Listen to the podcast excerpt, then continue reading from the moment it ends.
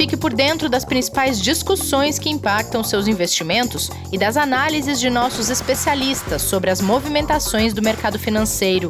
Falando nisso, nosso encontro é toda manhã, logo após a abertura do mercado. Entre nos canais oficiais do Itaú Personalité e envie suas dúvidas sobre recomendação de investimentos.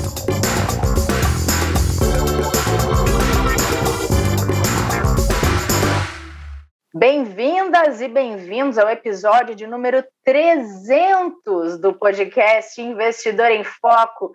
Que alegria, hein, Kleber Zanqueta? 300 motivos para comemorar, né, Rê? Que a gente está é... aqui já todo esse tempo. Bom dia, boa tarde, boa noite. Muito legal, muito legal mesmo. A gente devia ter listado esses 300 motivos. Eu acho que a gente encontraria 300 é. coisas para comemorar. Sem dúvida, e grava um episódio só deles, né? Porque vai ser longo, vai ser bastante coisa. Não Mas acaba bom, agradecer, nunca. agradecer todo mundo que trouxe a gente até aqui, né? Com certeza. É verdade. Toda a equipe que trabalha todo dia aí para colocar o podcast de pé e cada um, cada uma das pessoas que ouvem a gente, que acompanham esses conteúdos, que compartilham os conteúdos e que fazem fa valer o nosso trabalho todo dia aqui com vocês nas plataformas de podcast. E como toda segunda-feira, né, Kleber, a gente traz aqui a previsão, não, a projeção da semana, a agenda da semana e os assuntos quentes que nossos investidores e investidoras devem ficar atentos e atentas aí na hora de acompanhar os mercados. E vamos uhum. começar falando dessas decisões de política monetária na China e no Japão? Vamos sim, porque é bem importante realmente a gente já acompanhar alguns dados que é, nos últimos meses vêm sendo divulgados, né? Em relação, quando a gente fala, por exemplo, da China, né, que tem, obviamente, um avanço muito maior de recuperação da atividade econômica do que os demais países, é, tanto emergentes quanto desenvolvidos, mas que deu, a gente pode colocar ali uma pequena estagnada na sua evolução, né? Ou seja, mostrando que seria interessante ter novos estímulos, né? E aí a gente viu o Banco Popular da China anunciar ali um corte no depósito compulsório bancário, né? A nova medida de política monetária vai liberar mais recursos no mercado para novos empréstimos. Isso provavelmente deve ser mais aí um item para ajudar nessa recuperação da atividade. E naturalmente a gente já viu até o próprio índice de Xangai hoje subir 0,67%, lembrando que as bolsas lá já estão fechadas, né? E no Japão, a gente aguarda a decisão de política que vai sair na sexta-feira, né? Aqui conhecido popularmente como BOJ, né? O Banco do Japão, é, na sigla em inglês é o BOJ, né? E, e, a gente tem uma expectativa de manutenção da política monetária por lá, como já aconteceu na última reunião deles, né? Então, eles têm a taxa de depósito, que provavelmente deve ser mantida em menos 0,1% ao ano, né, com uma meta de juros ali é, público de 10 anos em torno de 0%, né, é isso mesmo. Tá? A gente, para quem não acompanha muito o mercado lá, já está nesse nível há muitos anos, né, Rê? Com, uhum. com realmente um nível de juros muito diferente do que a gente está acostumado por aqui. Uh, e sem estabelecer limites de compras para ativos, uh, que é uma expectativa. Né? A extensão de programa de, de empréstimos para empresas que foram afetadas pela crise, né? a gente também tem expectativa de que eles mantenham né, essa política de programa até o início do ano de 2022, expectativa ali até de março, né? Uh, e ver se vai ter algum tipo de nova linha de crédito, alguma coisa que eles possam anunciar. O importante é que, com o fechamento positivo da semana nos Estados Unidos e no mercado como um todo, que a gente estava fechado, né? Essas informações com expectativa mostrou aí uh, o, o, Japão fechando a segunda-feira com 2,25 de alta, que é bem importante e relevante para o mercado como um todo. Viu? E, Kleber, atenções voltadas para o Japão também a partir de agora por causa das Olimpíadas, né? Também essa questão é, Olimpíada com muitas restrições em meio a uma pandemia. A situação do Japão ela tem sido motivo de atenção dos governos asiáticos, principalmente, e também essa questão de que, mesmo que não se tenha público, as delegações vão em peso, né? Então tem outras pessoas de muitos lugares circulando pelo país, aí vira um ponto de atenção e de preocupação dos outros governos e do mercado também, né? Muito, muito, até porque a gente pode falar um pouco sobre isso com o exemplo da Eurocopa agora, né? Exato, é, é. Que, que realmente movimentou multidões, literalmente falando, né? É, com as pessoas indo às ruas, indo aos estádios, né? É, é, tudo que a gente mais quer, né? É tudo que a gente mais deseja é. é ver realmente as atividades das pessoas voltando ao normal. Quando a gente fala de evento esportivo, então, ainda mais do tamanho desses, como Olimpíadas, é, Eurocopa, Copa do Mundo, até mesmo a Copa América, que, mas a gente traz alguns dados aqui interessantes. Né? Por exemplo, na Inglaterra, o, o, a questão do movimento das pessoas de volta às ruas, né? muitas regiões lá sem é, a necessidade mais de utilização de máscaras, né? É, trouxe uma tranquilidade para as pessoas natural, que é o que todo mundo quer. Né? Mas é interessante a gente registrar o seguinte: o aumento foi de 32% no número de novos casos na Inglaterra na semana do dia 20 de junho. É, em 2 de julho, esse percentual aumentou para 74%. Na Escócia, que recebeu os jogos também com público nos estádios, né, a, a gente viu o aumento de 21% no primeiro período e depois aumentou 132%. Nossa. Isso quando a gente fala muito por causa da variante Delta. Ela já fez aumentar o número de casos naturalmente, independente da Eurocopa. Com a liberação realmente das pessoas, dos públicos, né? E a gente está falando de ruas, de é, fanbases, né, que, que ficam ali nas bases é, para assistir os jogos fora dos estádios e até mesmo pubs, né, ainda mais na região ali que a gente tanto adora também, né. É, a gente viu, né, por exemplo, o país de Gales ter um aumento ali também de 114%, entre outras regiões todas que foram afetadas. Então, a gente vê uma preocupação muito grande já até anunciada pelo próprio G20, né, por autoridades dos Estados Unidos, Espanha, Holanda é, já decidiram reintroduzir restrições sanitárias, né, na França, deve ser anunciado novas medidas semelhantes, talvez ainda hoje, por causa da variante Delta, né? E a Argentina, que teve uma comemoração enorme também, com muita gente nas ruas, né? É, fez com que a gente tivesse ali uma talvez mudança de restrições até o início de agosto. Isso porque que a gente está trazendo aqui foi o que você bem colocou, né? Pode impactar muito a economia como um todo, tanto nas, nesses países todos que a gente citou, como o desenvolvimento da economia global por causa de um atraso em você ter que novamente fazer restrições, fechar estabelecimentos, claro. Né, parar as pessoas nas suas, nas suas atividades econômicas. É, então, é realmente importante a gente lembrar que a maioria das vacinas elas têm realmente capacidade de combater a variante Delta, mas a disseminação e as pessoas doentes, de novo com os hospitais voltando a poder ficar, infelizmente, talvez sobrecarregados com o aumento de casos, pode fazer com que a gente tenha um impacto direto na atividade econômica. Então, isso pode trazer, sim, preocupações e variações aí para o mercado ao longo da semana. Isso que a gente está falando de Europa, onde a situação estava bem mais avançada em termos de controle. Imagina no Japão, que não tem esse mesmo cenário, né? Exatamente, exatamente. E a gente, obviamente, fica né, sempre na, na torcida para que tudo possa ser liberado o mais rápido possível, mas uma vez que a gente tem ainda esse descontrole em relação a essas variantes, né, podem surgir infelizmente outras ainda, né, por isso que se bate tanto, né, das autoridades responsáveis da necessidade de manutenção dos cuidados, de protocolos, etc. Claro que a gente vai sempre querer flexibilizar ao máximo, né, e torce por isso, mas a preocupação é essa porque você tem sim o risco de voltar com esses casos, mas vamos torcer para que nas Olimpíadas a gente tenha ali um controle importante, até porque o que você falou, né, o número de nações, de pessoas, de delegações é muito maior do que uma Eurocopa. É, com certeza.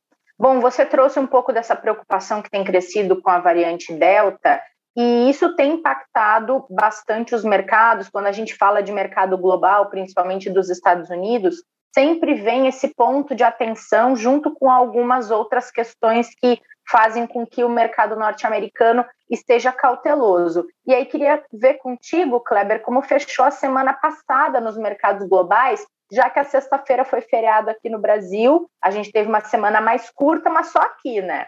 Exato. Apesar dessas preocupações, ainda, pelo menos até o final da semana passada, né, as motivações com recuperação de atividade, estímulos ainda disponíveis no mercado, é, e alguns dados positivos que foram saindo, inclusive até com o próprio posicionamento né, que a gente teve do Fed via ata que saiu na semana passada, a gente viu a sexta-feira ser um dia bom para o investidor no mercado norte-americano né, e no mercado internacional como um todo. fechando positivo, fechando em novas máximas históricas, principalmente o S&P é, 500 e o Nasdaq. Uh, e o mercado local aqui já tinha fechado na quinta-feira com um dia bem pesado. Né? A gente viu uma queda do Ibovespa ali de 1,25, né? É, fechando nos 125 mil pontos, 125.400. Uh, e na semana a queda foi de 1,72. O dólar é, voltou a realmente se valorizar frente ao real, ficou ali na casa dos R$ 5,25 né, na sexta-feira, fechando a semana ali com uma alta forte também, se a gente for comparar com as demais, né, em que ele vinha numa queda constante. E aí a gente olha principalmente né, para o resultado de mercado de juros e inflação nos Estados Unidos, que a gente vai falar um pouquinho ainda do que tem para essa semana, é, mas que basicamente na semana passada a gente viu as preocupações locais aqui pesarem muito em relação ao cenário internacional. Né? Então a gente tem aqui as questões de CPI da Covid, risco político e outras questões que estão pegando muito é, para o investidor aqui, para realmente a gente ter essa confiança de recuperação da atividade, de andamento de reformas, né, de agenda reformista que a gente precisa aqui, além do risco político que sempre pega, né? Então, é, pandemia tem melhorado muito, os números são muito positivos no Brasil, quando a gente compara com meses anteriores, né? Número de vacinações, tanto de primeira quanto de segunda doses, é, e isso anima para que a gente tenha uma recuperação da atividade. Refletiu até um pouquinho no relatório Fox dessa semana, nessa expectativa positiva, mas ainda tem muita cautela e o investidor, obviamente, começa a fazer conta, né? E esperar também dados né, que virão ainda nos próximos indicadores, até de balanços corporativos, para ver o quanto vai refletir esses últimos movimentos para saber como se posicionar. Boa. Bom, você já trouxe alguns spoilers da semana, está é. bem recheada, não só aqui no Brasil, mas tem informação importante vindo de outros mercados também. Mas a gente tem votação da Lei de Diretrizes Orçamentárias no Congresso, tem o IBCBR, que é a prévia do PIB, tem discussões sobre privatização dos Correios, esse assunto é sempre polêmico deve ter mais tensão na CPI da Covid, e isso reforça a preocupação com o risco fiscal. Enfim, só trouxe alguns exemplos, Kleber. A gente tem uma semana cheia de coisa para acompanhar, tanto aqui quanto lá fora, né? Tem bastante coisa, Rê. E começando uh, até pelos primeiros pontos que você colocou aqui, locais, né? A CPI da Covid a gente já tem acompanhado, né? Quanto seus desdobramentos, e eles vão surgindo aos poucos, né? Podem impactar aí com, com a expectativa né, dos investidores e do mercado como um todo, quanto ela pode realmente trazer um aumento de risco político, né? É, e o quanto seus desdobramentos pode acabar impactando na economia local. Então, ela continua em destaque, sim, sem dúvida nenhuma, né? até com possíveis novas informações que vão surgindo no decorrer ali da comissão. A, a LDO, né, as leis de, de, diretrizes orçamentárias, ela tem uma questão de data bem relevante. A gente está para entrar no recesso parlamentar agora, no dia 17 do 7. Então, é muito importante que ela seja aprovada até essa data, né, para que a gente tenha realmente já uma antecipação de todas as informações de orçamento que são necessárias para que o governo possa dar andamento em várias pastas e pautas que ele tem muito importantes para dar sequência. Tá? A gente vai acompanhar bastante isso ao longo dos próximos dias. E dos indicadores mais importantes aqui, a gente tem o IBCBR, que é a famosa prévia do PIB, né, Rê? onde a gente uhum. tem ali uma visão mais ou menos de quanto vai ser o nosso crescimento é, e que continua com uma expectativa até que interessante quando a gente olha, por exemplo, o S&P é, 500, é, perdão, o S&P, agência de crédito, não S&P 500, né, agência de rating de crédito, ele elevou a estimativa de crescimento global para 2021 para 5,9%, elevou a do Brasil também, e a gente vê isso no relatório Foco sendo refletido semanalmente aqui, uma melhora de perspectiva, e o BCBR vai trazer essa ideia para a gente. A gente tem pesquisa mensal de serviços também, que são os principais indicadores aqui que saem ao longo da semana. E como você colocou, né, a, uma, a pauta de privatizações ela é muito importante, né? E a questão dos correios já vem sendo discutido já há bastante tempo. E o relator do projeto de lei, né, que vai permitir a venda ou não, né, dos correios, estabeleceu no parecer que vai ser votado, né, na plenária da Câmara, é, para os funcionários é, terem estabilidade de um ano e meio a partir do momento da privatização é muito importante para que a gente tenha realmente ela andando de uma maneira um pouco mais rápida, É, só que isso ainda vai ter alguns outros trâmites. Lembrando que os Correios têm cerca de 100 mil funcionários, 100 mil colaboradores, né? Então não é uma movimentação, né? E, e uma, e, e, um acerto tão simples de se fazer, uhum. mas muito importante que tenha-se essa estabilidade para que as pessoas, os funcionários, a companhia como um todo é, tenham uma tranquilidade maior nessa transição em acontecendo de fato a privatização, né? Mas ela é muito importante porque pode abrir aí uma porta para outras companhias também, né? E aí a gente tem sempre que pensar no balanço, né? O que, que vai ser positivo para o governo, o que, que vai ser positivo para o Estado, o que, que vai ser positivo para a população como um todo, uma privatização. E aí nessa balança, né? Chegando na conclusão de que sim, ela é interessante, é, a gente torce para que realmente seja feita da melhor forma, mais limpa, transparente possível também, que é que a gente sempre torce, né?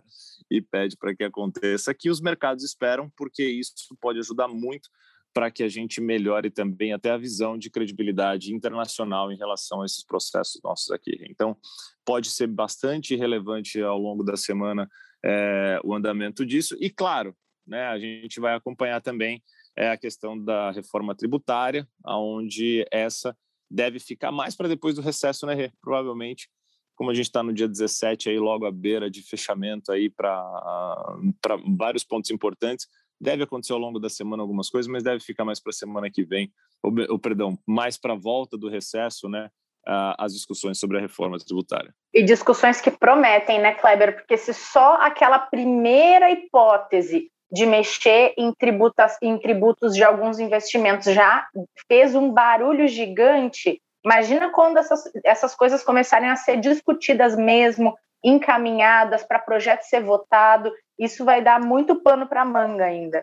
Vai dar muito. A gente tem representantes da indústria que, além desse ponto que você colocou, estão levando proposta para mudanças de IR, né, em, que eles já tinham apresentado. Então, muita coisa pode ser alterada ali no texto base, né? A gente pode ter realmente uma mudança significativa em relação ao que foi feito no começo. E a gente acompanha também, só para fechar, do ponto de vista internacional, falando de companhias e de empresas, né, o início da safra de balanços corporativos lá nos Estados Unidos, né, que vão ser uhum. abertos essa semana com principais bancos ali, como JP Morgan, Citigroup, né, Bank of America, Goldman Sachs e Morgan Stanley ali como destaques, é, além do livro bege. Você tanto gosta né, da expressão livro bege, quarta-feira sai ali dando sinais, né, do que é a visão do Banco Central norte-americano em relação à economia e o andamento né, dos principais setores e indicadores ali da, da economia norte-americana, junto com produção industrial e inflação. Sexta-feira a gente tem o CPI ali nos Estados Unidos da inflação ao consumidor, que vai também, sem dúvida, dar mais direção ali para os investidores do que, que o Fed pode fazer. Muito bom, Kleber. Muita coisa para nossos ouvintes e nossas ouvintes acompanharem. Agora, Kleber, eu queria te pedir licença, me despedir, hum. porque eu estou indo vacinar. Mas vai correndo, vai lá, pega a fila, fica quietinha na fila de máscara, bonitinha, leva álcool, espera. E que bom, que bom, ótima notícia. É, vou lá, hoje chegou minha vez, então um beijo, um beijo para todo mundo que acompanhou esse episódio de número 300 aqui, que veio nos acompanhando até agora. Boa semana para todo mundo, boa semana para ti, Kleber. A gente está de volta amanhã. Obrigado, Rê, para você também. Um beijão, ótima semana para todos os nossos ouvintes e nossas ouvintes. Obrigada, gente. Até mais. Fique por dentro das principais discussões que impactam seus investimentos e das análises de nossos especialistas sobre as movimentações do mercado financeiro. Falando nisso, nosso encontro é toda manhã, logo após a abertura do mercado. Entre nos canais oficiais do Itaú Personalité e envie suas dúvidas sobre recomendação de investimentos.